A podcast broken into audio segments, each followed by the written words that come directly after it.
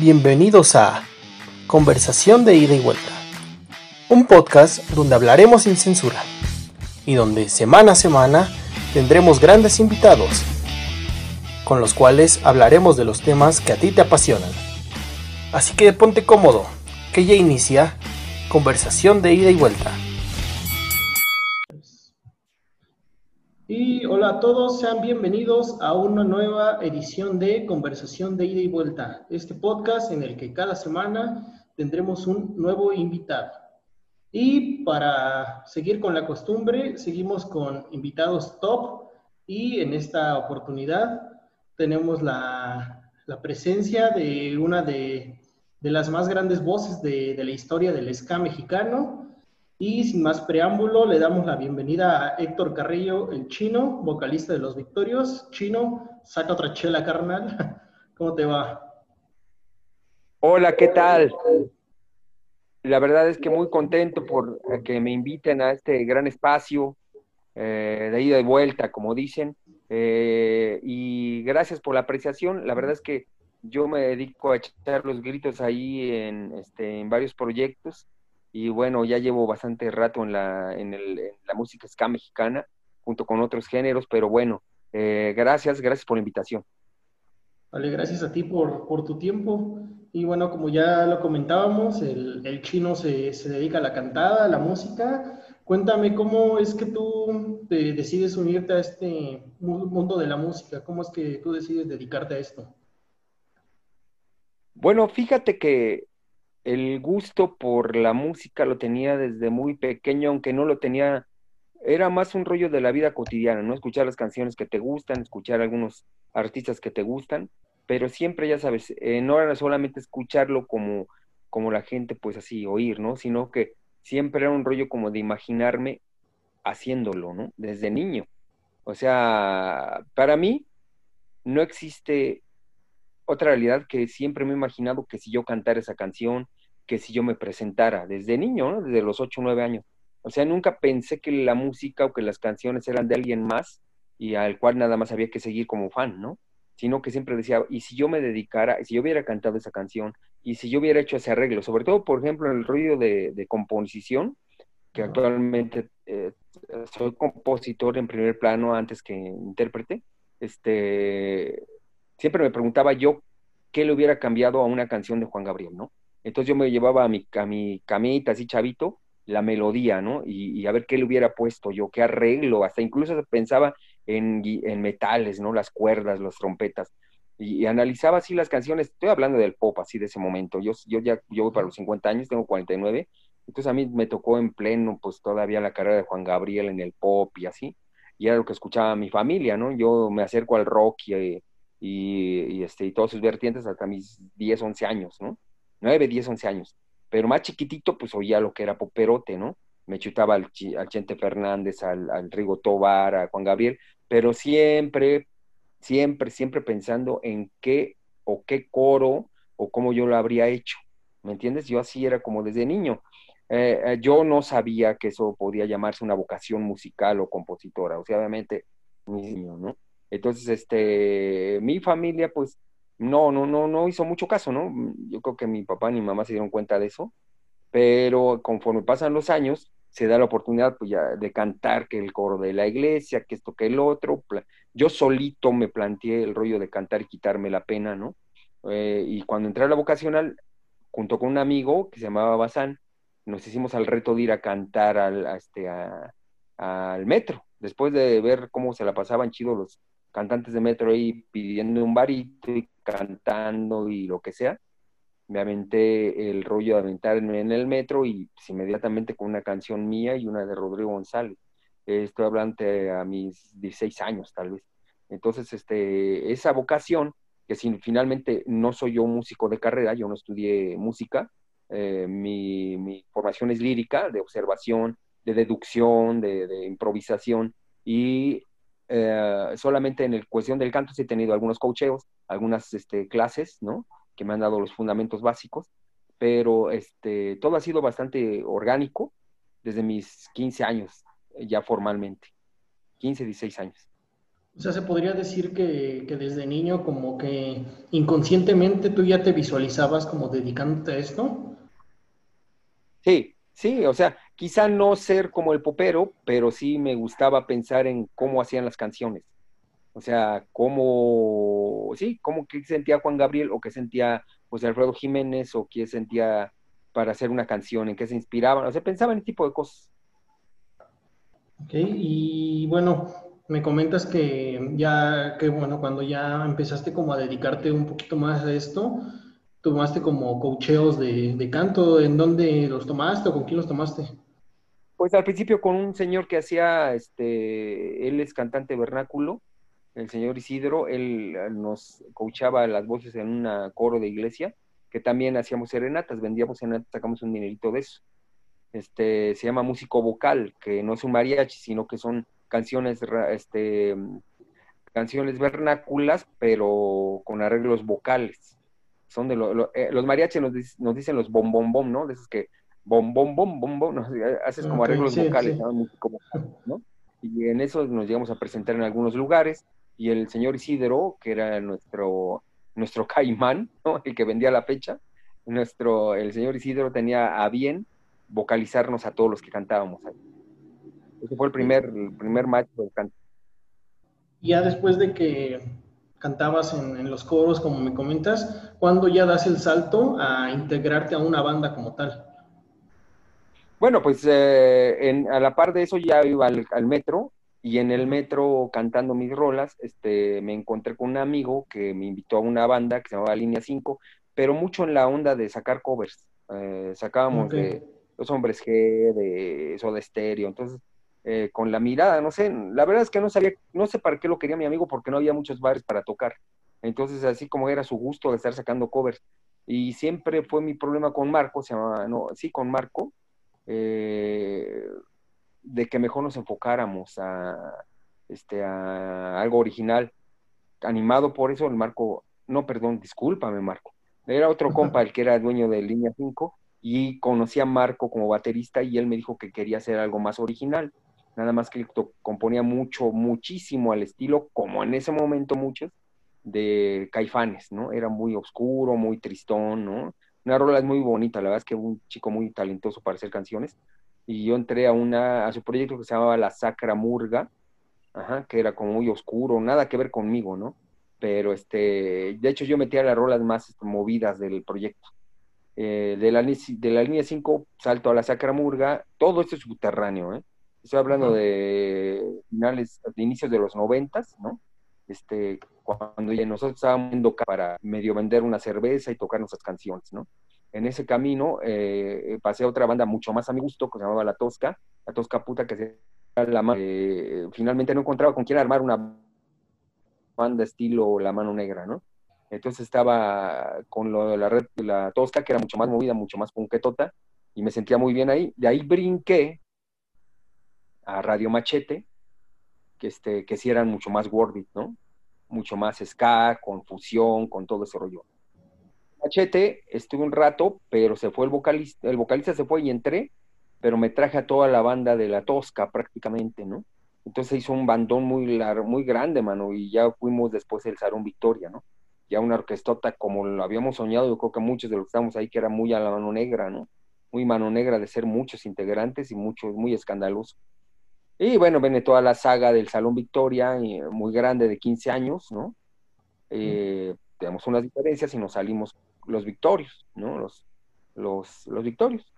Y como ya como inercia, pues sigo en este rollo de la música y con muchos amigos. Tengo muchísimos amigos que he encontrado en el camino, amigos que de bandas muy queridas, amigos que he impulsado, por ejemplo, hace muchos años, una banda que van a sacar muy bonito material, me llamaron para grabar un par de canciones eh, y a algunas canciones de ellos. Se llaman Baby Chaos. Van a relanzar un tema muy bonito que se llama Me Duele, que la regrabaron cantando porque es un tema mío y del vocalista Fer. Pero traen muy buen material y estoy apoyándolos, ¿no? Este, pues estoy entre eh, mil cosas, hermano, pero ahorita estamos con Chino y su gala, que es una banda definitiva que recoge los casi 30 años de hacer canciones, porque, por ejemplo, en el caso de Tu Vida Menos, esa rolilla así melosa, dame de tu vida menos, que puse en Salón Victoria, es una rola que me acompaña desde mis 16 años en el metro. Y ahorita que hablabas de, de, Salón Victoria, bueno, pues es como con la banda con la que, con la que das el boom como, como cantante.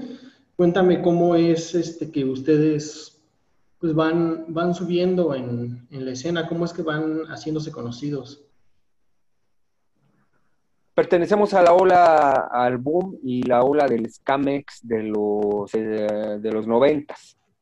Entonces no es una trayectoria personal. El grupo que te venga a decir que fue una trayectoria personal o individual, no puede decirlo hasta acabando los noventas, ¿no? Eh, acabando los noventas, sí se puede hablar de trayectorias, ¿no? Cualquiera de mis camaradas tiene que entenderlo, ¿no?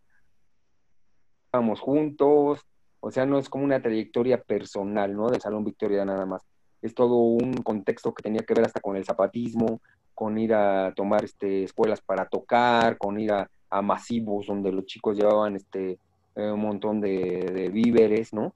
Y donde a lo mejor, a lo mejor se acordaban de tu nombre como banda, pero conforme subías tú subía otra banda y otra, entonces éramos como un conjunto, ¿no? Al principio era como una célula gigantesca de grupos que se hacían eh, sonar en todo México, ¿no? Eh, sí, al, estamos hablando de los primeros cinco años de cualquiera de esa camada, Estoy hablando de mis camaradas de, Panteón o de la Tremenda Corte o de la Matatena. O, los primeros cinco años, al menos, tres, de tres a cinco años, yo creo que nos juntamos como lo, juntos, hermano, como una, como una célula gigantesca que hizo el Scamex, cabrón. Después yo creo que viene una etapa de crecimiento de cada grupo, ya tiene una historia muy personal, ¿no?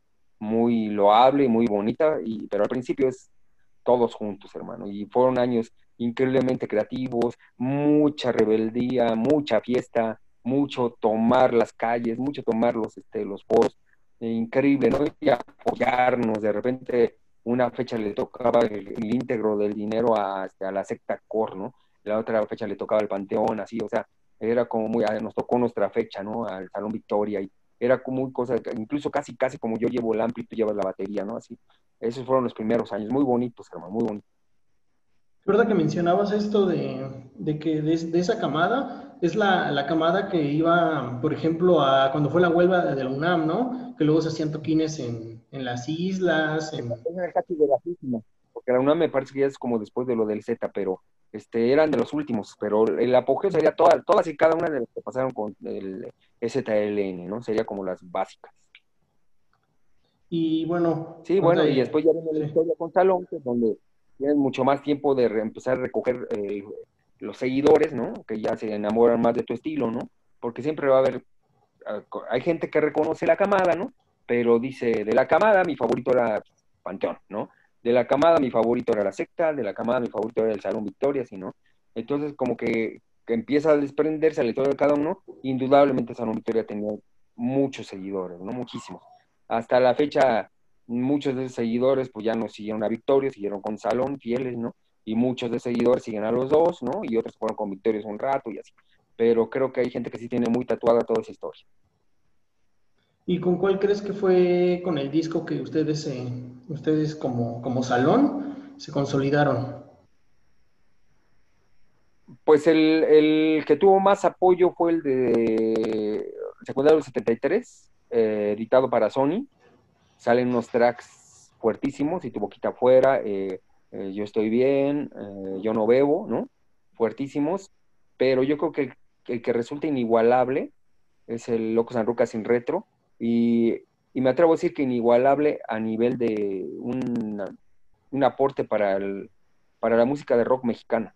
Digo que no quiero sonar así mamón, ¿no? Porque al final del día si fuera yo rencoroso hasta ni lo menciono, ¿no? Porque es historia de, pues de una historia con la cual en un punto me peleé, con Salón Victoria, ¿no?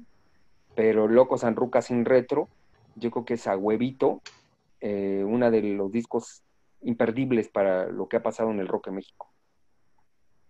Y ahorita que hablas de, de esto de, de, Salón, bueno, ustedes ya eran de esta camada que dicen de, del Scamex, que tuvo su auge en los noventas, ya habían tocado en, grandes festivales, ya la gente ya los conocía.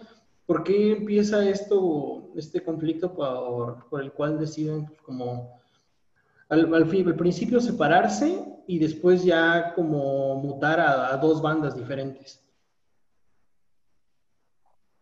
Eh, es un rollo que dijimos hace ocho años, que yo resumo con que finalmente no tuvimos acuerdo con el manejo varios del grupo, no nos gustaba cómo se manejaban las cosas ni los criterios, y llegó un punto del hartazgo y eh, nos separamos.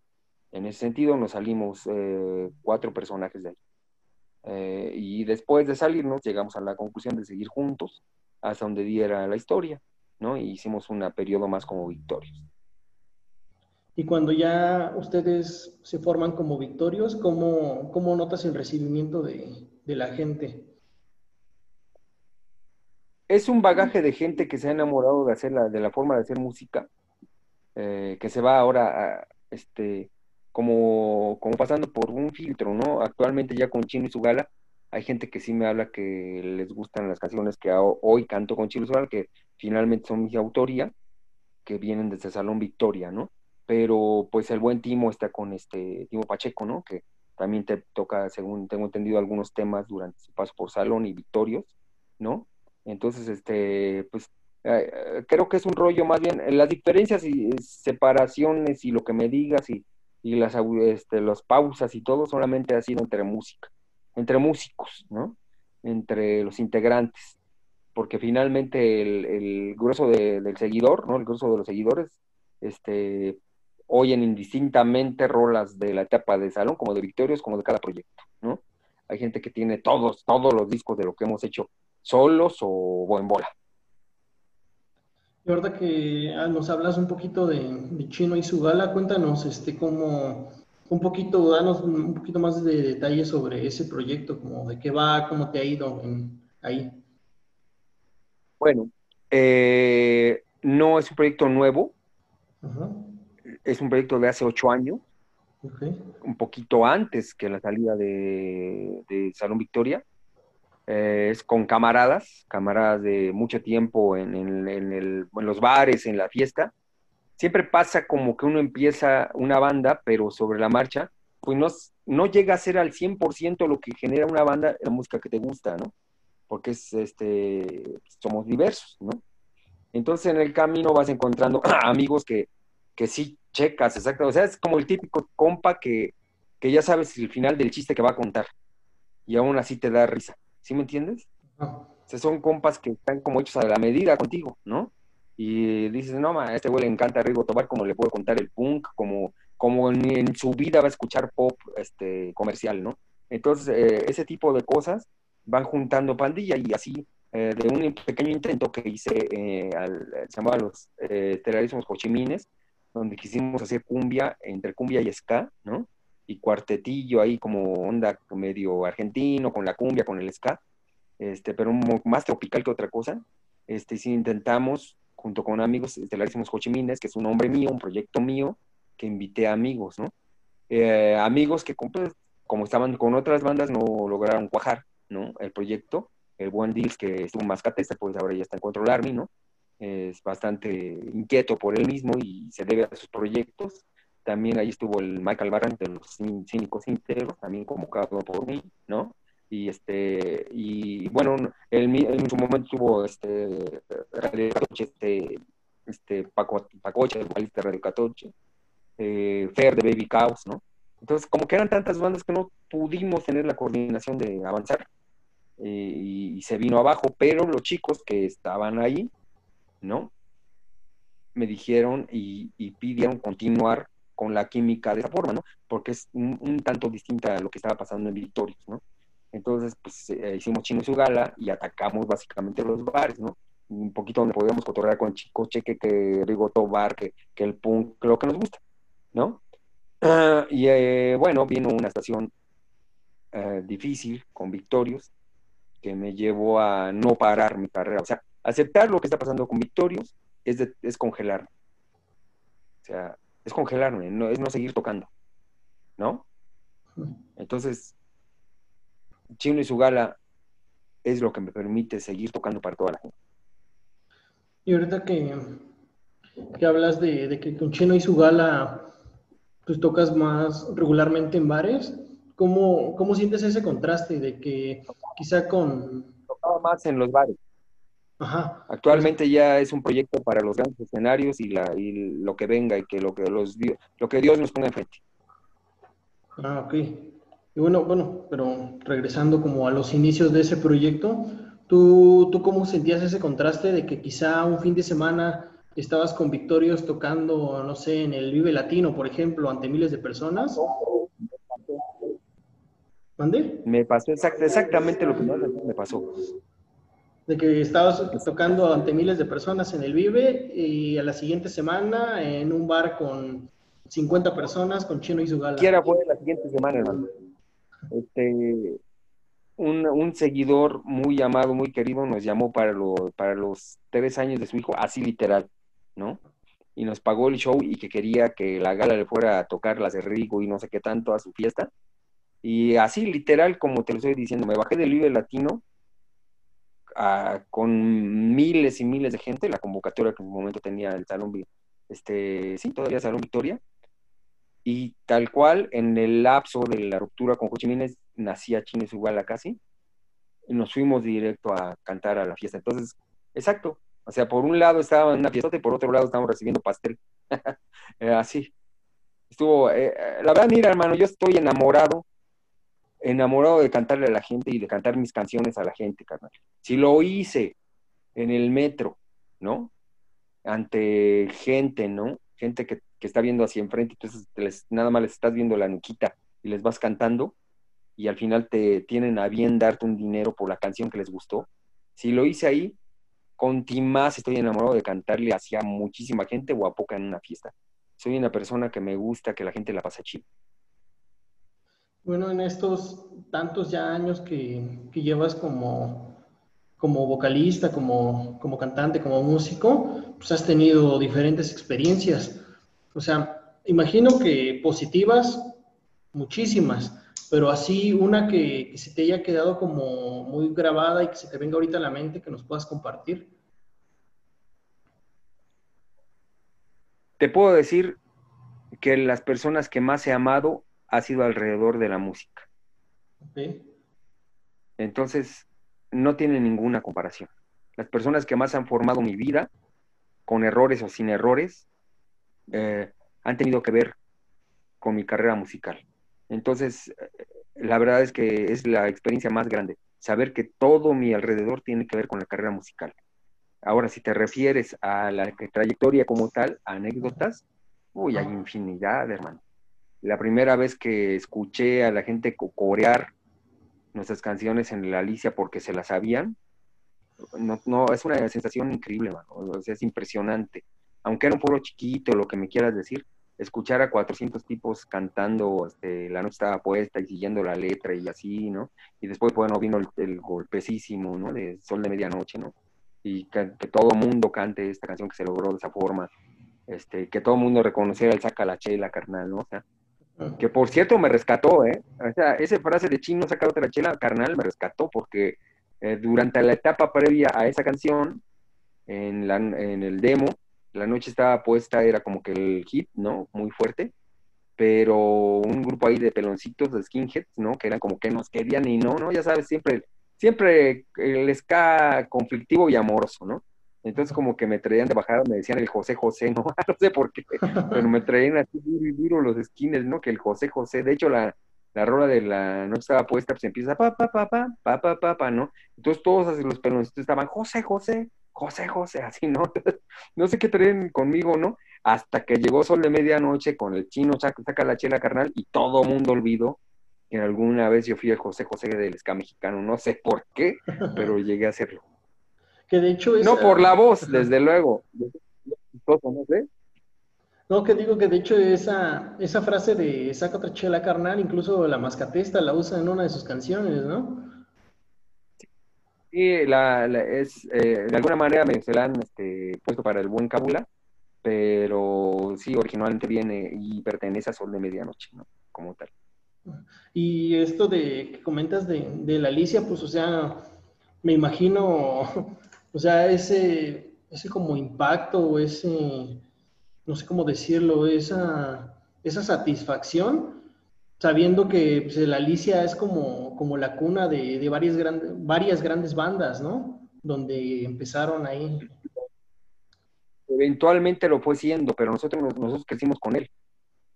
O sea, con todo respeto y todo el amor que le tengo y la admiración que le tengo a los Alicias, al Nacho, a todos ellos, está, a nosotros no nos tocó ese mito de la Alicia. A nosotros crecimos con el Alicia, ¿me entiendes? Nosotros teníamos tanta incertidumbre de que el día del otro día lo cerraran como el mismo Nacho, ¿me entiendes? O sea, nosotros crecimos con el Alicia, no era como decir mi logro es ir a con todo respeto y quiero que se me entienda. Nosotros no crecimos con el logro de ir a la Alicia, ¿me entiendes? nosotros, el Alicia nos cobijó creciendo juntos, ¿me entiendes? Era como un, intento de un bar que tenía que salir adelante nosotros crecimos con él, ¿me entiendes? Eh, ya después se hizo todo el hito del foro emblemático que es y que a mucha gente quisiera tocar en el Alicia porque es historia, ¿no? Sí, sí, sí. ¿Sí me entiendes a dónde voy? Sí, sí, sí, sí. Entonces, este, a nosotros no nos tocó, no nos tocó sentirlo de esa forma, pero sí la emoción de ir creciendo juntos. Y ahorita, bueno, el otro lado de la moneda, así como ha habido, has tenido grandes experiencias como esta que me dices de, la Alicia y la gente coreando sus canciones, también este, me imagino que han tenido, has tenido como malas, malas experiencias, no sé, eh, un público difícil, este, que los organizadores fallaron en algo, alguna anécdota de ese tipo que se te venga ahorita a la mente. Al principio nunca eres querido y es parte, es parte del rock and roll, o sea, eh, algún camarada musical por ahí decía que le cargaban bullying, que iba a dejar de tocar porque le cargaban bullying, no de los chavitos que tocan la guitarra, este, de los nuevos.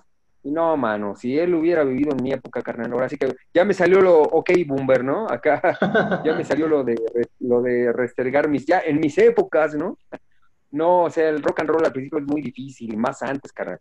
O sea, era que, si no les gustaba tu canción, pues te aventaban de monedazos y, tenías que seguir tocando y, no, o sea, y le abrías a las bandas y nadie te pelaba y te bajaban y, así, o sea, a mí me tocó todo eso, todo eso. Eh, quizá no tanto, quizá no tanto en el Salón Victoria, porque ya era como el ascenso, el boom, pero durante la Tosca, Dios mío, ¿no? O sea, fue difícil abrirle a la banda Bostic, fue difícil este eh, uh, un montón de cosas difíciles con, con la tosca, este, hielazo, chela, o sea, eh, o, por ejemplo, nuestros, aunque nos fuera bien era difícil porque como las producciones no eran con más que a nivel de piso en, vecindades, en patios, así, se llenaban hasta el gorro y, terminaban empujándote en el slam, te desconectaban, te andaban dando toques los cables, o sea, era rock and roll, era sudar el rock and roll, hermano, sudar el, la, música, sudar eh, la sesión, ¿no? Muy difícil, pero pues, no podemos dejarlo, hermano. No podemos dejarlo. Eh, es algo que nunca lo vas a poder dejar. Es como parte del crecimiento, por así decirlo, ¿no? Pues quisiera haberlo entendido así, pero pues era parte del, inicio, ¿no? O sea, eh, sí, o sea, de hecho, ACDC, ¿no? Tiene su rola de si quieres el, seguir el camino del rock, pues es difícil, ¿no? O sea, y te lo dice, eres despreciado, criticado, explotado, ¿no? Este, te dabas tu demito y conforme dabas el demo se giraban y lo tiraban a la basura y, o sea, así es, hermano, ¿no? Y te, eh, eh, con ustedes, la tosca puta, ¿no? Y chinga tu madre, o sea, ni siquiera te habían escuchado, ya te le estaban mandando y, y, o sea, y sobre la marcha te los ganabas y al final, ¿sabes? Nunca se me va a olvidar una vez en, en Ajá un intento de, tocada muy, lo más profesionales entonces, porque había audio, ¿no? Yo no había tocado con audio en mi vida, habían sido puros patios, subimos y había que la bocina que... Entonces tocamos, se llenó, se llenó de chicos de, una vocacional que llegaron y otro, y, nos fue fenomenal, o sea, con la tosca, nos fue increíble, o sea, muy bien, slam y todo, yo dije, no, pues muy chido, ¿no? No sabían la rola, no se compara con la anécdota de la, de la Alicia porque ahí sabían las rolas, ¿no? Pero acá era el puro momento y nos fue muy bien, nos aplaudieron, nos pidieron otra. Y me acuerdo que llegó un ponqueto así, con sus spikes, ¿no? Con sus spikes, y me dice, tocas chido, pero no tan chido. pues yo nunca entendí esto que me dijo así, ¿no? Me lo llevo así como, toca chido, pero no tan chido. O sea, no entiendo si, lo, si le gustó, pero no era su música. No, no entiendo, ¿sí me entienden?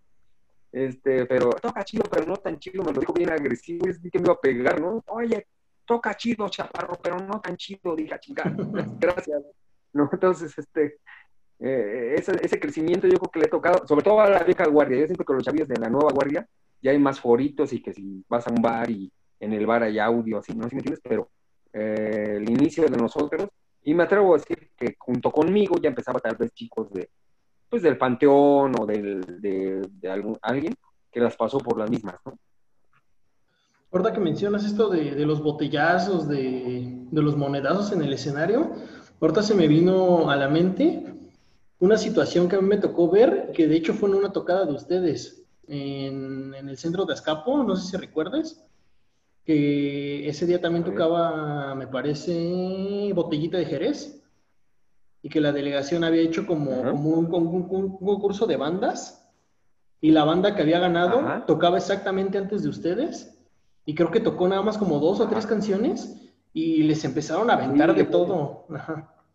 Sí, le fue difícil porque aparte creo que el evento se retrasó y ya estaban muy desesperados por las bandas, este, entre comillas, estelares. Digo entre comillas porque yo respeto a todas las bandas que se suben a tocar, hermano es una, es una cosa muy difícil y muy bonita. Entonces, entre sí, la banda ya quería ver a los estelares y sí les fue muy difícil, pero los buenos se rajaron, cantaron sus rolitas con todo, ¿no? Eh, me encantó. Y ahora que hablas de, de, lo de respetar, de que respetas mucho de que pues, a, las bandas que se suben al escenario, me imagino que no es fácil, o sea, estar arriba de un escenario, ver a a la gente así, sea poquito, sea mucha, impone el público. Tú, como al inicio de tu carrera, porque pues ahorita me imagino ya esto ya lo tienes dominado, pero al inicio de tu carrera, ¿tú cómo controlabas esos nervios, por así decirlo? Fíjate que hace poco, cuando empezó la pandemia, que por cierto, creo que nadie pensó que se fuera a extender tanto, todos teníamos un optimismo increíble, y creo que, comentario aparte, creo que este virus nos está enseñando muchas cosas, y una de ellas es no confiarnos, ¿no? La pandemia resultó mucho más complicada de lo que muchos pensamos. Al principio de este conflicto llamado COVID, este, se me ocurrió, como que se, obviamente se detuvo el espectáculo, sigue detenido, se me ocurrió una manera de pues, sacar un varito desde la casa, ¿no? trabajar. Y hice un pequeño taller sobre el perder el miedo, el miedo escénico, ¿no?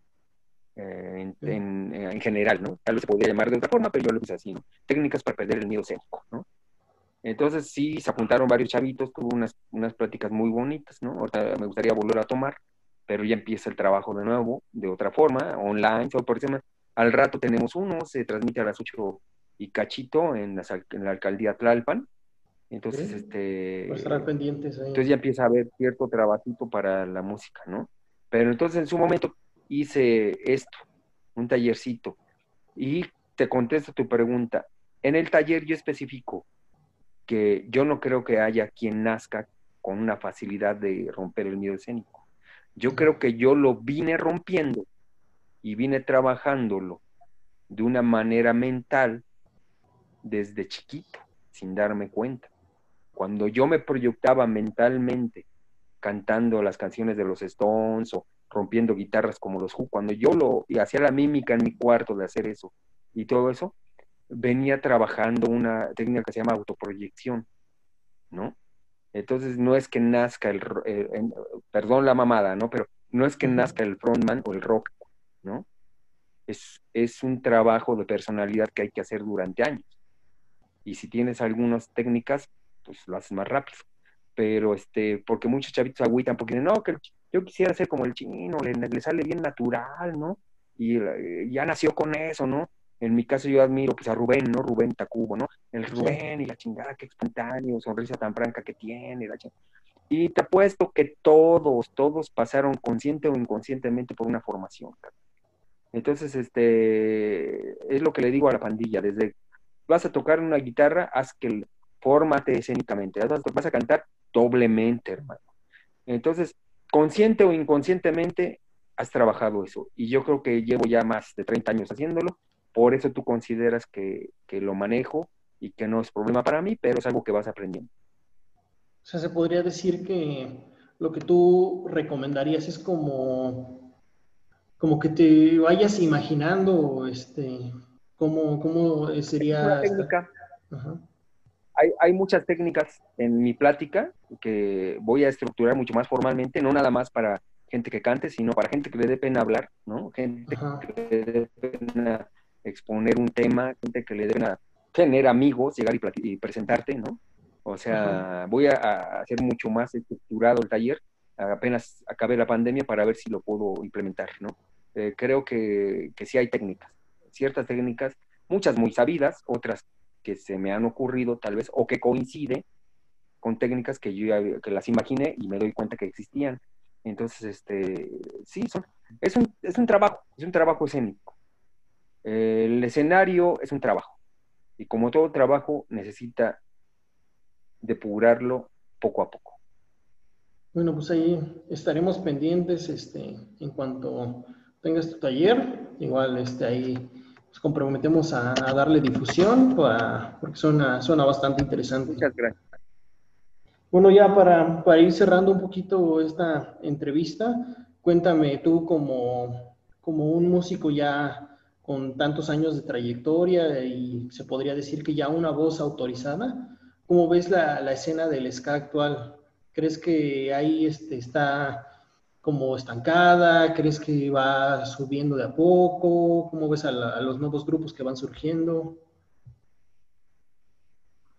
Mira, te voy a decir con toda la honestidad, sí recuerdo muchísimo el boom del ska, incuestionable.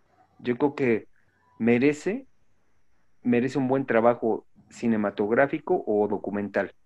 Yo me atrevo a decir que, que está el movimiento de Avándaro, está el rock urbano, que es un poquito hijo de Avándaro, y está el ska mexicano como los tres momentos más impresionantes. Con todo respeto al, movimiento que llegaron a hacer el rock en tu idioma, este, les tocó todavía mucho prejuicio, ¿no? O sea, la gente todavía, o muy fresa o muy rockera, ¿no? Eso lo vino a quitar un poco el Café Tacuba, la maldita, ¿no? pero a nivel nacional todo México llegó a tocar ska mexicano, ¿no? Entonces, este, el, este, reconociendo eso, yo lo único que he visto es que siempre hay bandas que van a defender el ska mexicano a muerte. Y nunca ha faltado desde el primer día de esa cámara hasta la fecha, ¿no? Encuentras a los chavitos en, en, una zona que no es citadina tocando el ska, ¿no? Y encuentras en las ciudades tocando ska y te vas para el sur a Mérida y encuentras banditas ska. Y te vas hasta Baja California y encuentras bandas ska. Y puede ser con poca gente o mucha, pero el ska mexicano no muere, hermano. Y entonces les puedo decir que, independientemente a mi opinión, el ska mexicano quedó, vino para quedarse en la cultura de la música mexicana. Más allá, o sea, en la actualidad vemos como que las nuevas generaciones como que si les gusta la música, como, como que se están decantando, no sé, por, por el reggaetón, por ejemplo, no sé, o por el rap, por, cosas así. Pero entonces tú, tú sí has visto que, que, todavía como que se mantiene esa esencia, pese a que quizá no se ve tanto en, en los medios, por ejemplo. Claro, y tiene que ver con que yo vengo desde días donde no estábamos en ningún periódico ni en una radio, ni, ni no, no nos sonaba nadie. Entonces, para mí no es, no es algo que, que yo diga puede evaluar, cayó, decayó, subió, bajó. O sea, para mí sigue habiendo bandas que se forman y que le echan todos los kilos. Y que un día quizá entren a, a, este, tener una alta rotación, ¿no?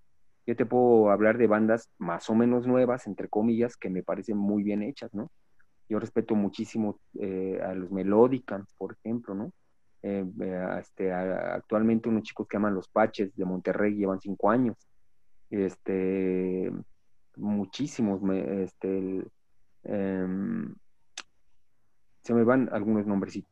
Pero yo, para mí, ¿no? Que soy ya un viejo también en el ska, pues imagínate dónde llegó todavía Corucos, Mascatesta, ¿no? Root Boys, este, siguen generándose nombres, ¿no? Siguen generándose nombres invariablemente en Radio Catoche, ¿no? este, y nuevos grupos que los patches serían como de los nuevecitos de Monterrey, ¿no?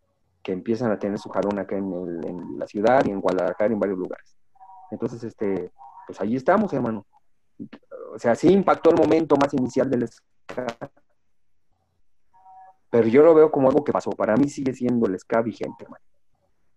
Bueno, pues varios de esos, de esos grupos, la verdad, no, no, los, no los ubicaba. Y bueno, para quien nos esté escuchando y también disfrute del ska, pues ahí tenemos una tarea pendiente para pues, darle nuevas oportunidades a la, a la nueva generación. voy a reconocer, y siempre lo he reconocido, o sea, la trayectoria de cada banda, ¿no? Y por ejemplo, tan es vigente tan es vigente que pues por los camaradas de Panteón creo que tenían tres foros, ¿no? O dos. Los foros Sol. Mm. Ah, tres, sí. Creo que eran tres. ¿Tres o creo que hasta cuatro, eh? no lo ha hecho ni un extranjero, hermano. O sea, no lo había hecho ni un extranjero. Entonces, imagínate qué tan. Ahora, claro que reconozco el fandom de los panteones, son muy peculiares, tienen gente muy panteón, ¿no? Pero estoy seguro que el grueso de la gente que los iba a ver es gente que le gusta el ska mexicano, ¿no? O sea, obviamente son fanáticos de Panteón Rococo, pero a cualquiera de ellos les preguntas por La Noche estaba puesta, por Yo no bebo, saben quién la canta y les gusta, quizá. Eh, Amargo Adiós, o les preguntas por, este, así, ¿no? Por Tres Patines, pues, todos ellos saben, porque así de encarjado está el ska mexicano. Pues bueno, Chino, muchas gracias por, por tu tiempo y para cerrar esta charla vamos a hacer unas, unas preguntas un poquito rápidas. Y pues... Venga. Para... Bueno, la primera pregunta sería, ¿cuál es tu canción favorita de Salón Victoria Diagonal Los Victorios? O sea, puedes escoger cualquiera de las dos, de las dos etapas. Hijo de Dios. Yo creo que es, son dos. Yo no bebo. Y son, serían tres. Yo no bebo sol de medianoche y Ciudad sin guerra. Que era de las que al principio no me gustaban, pero después me enamoré. Buenas, buenas, buenas, buenas rolas, sobre todo esa de, Ciudad sin guerra, sobre todo porque como que el ritmo empieza muy relax, ¿no? intentamos hacer un steady, pero nos salió una cosa como en tropical steady. Ah, ahora les quedó muy bien. Cantante o artista con el que sueñes compartir escenario o banda. Uy. Compartir escenario con, con, los toreros muertos de España y con, con, ¿sí? con los toreros muertos y con es que a Dios gracias, prácticamente ya, ya compartí con todos los mexicanos. Eh, con Caifanes no, pero no checamos mucho en el estilo, entonces, este, con todos los muertos y con un pingüino en mi ascensor también de España. Buenas, buenas, buenas bandas también. Eh, ¿Cuál consideras que ha sido tu mayor logro como músico? Te lo dije hace rato, que la gente que actualmente tiene un lugar en mi corazón, tiene que ver con mi carrera musical. O sea, las personas que... Contando. Sí, sí las personas que hoy significan algo en mi corazón, todas tienen que ver con la música. Bien o mal, en la carrera. O sea, no, no bien o mal, sino directo o directamente en la carrera. Y desde luego, entre ellas están mis tres hijos.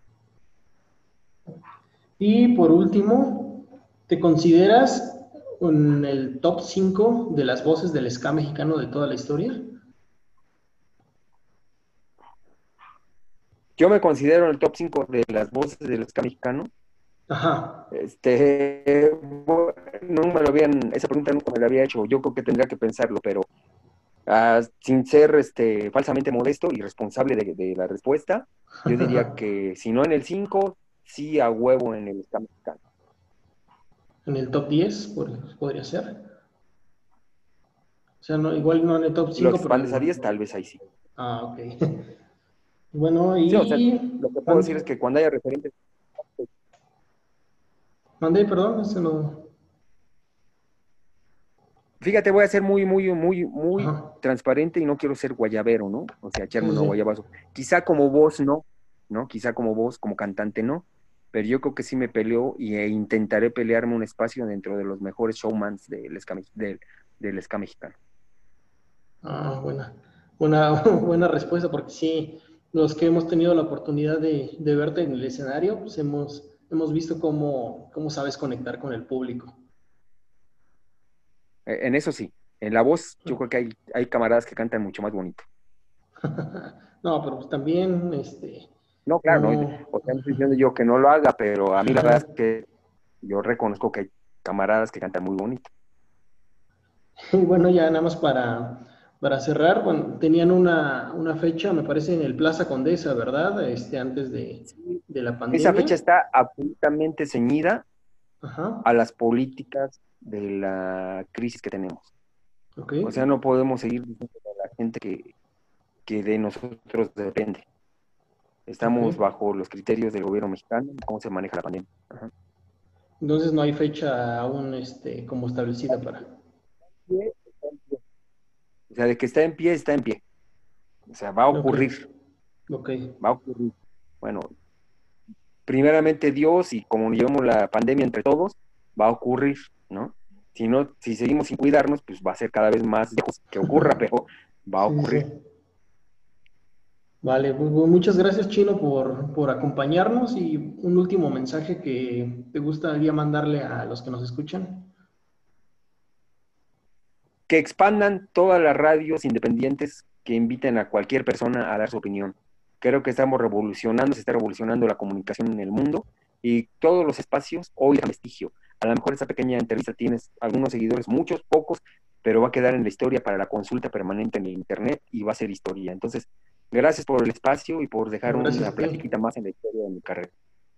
Vale, muchas gracias Chino y gracias a ustedes que nos acompañaron y por acá nos andaremos escuchando la próxima semana con un nuevo invitado. Esto fue Conversación de Ida y Vuelta. Saludos y hasta la próxima.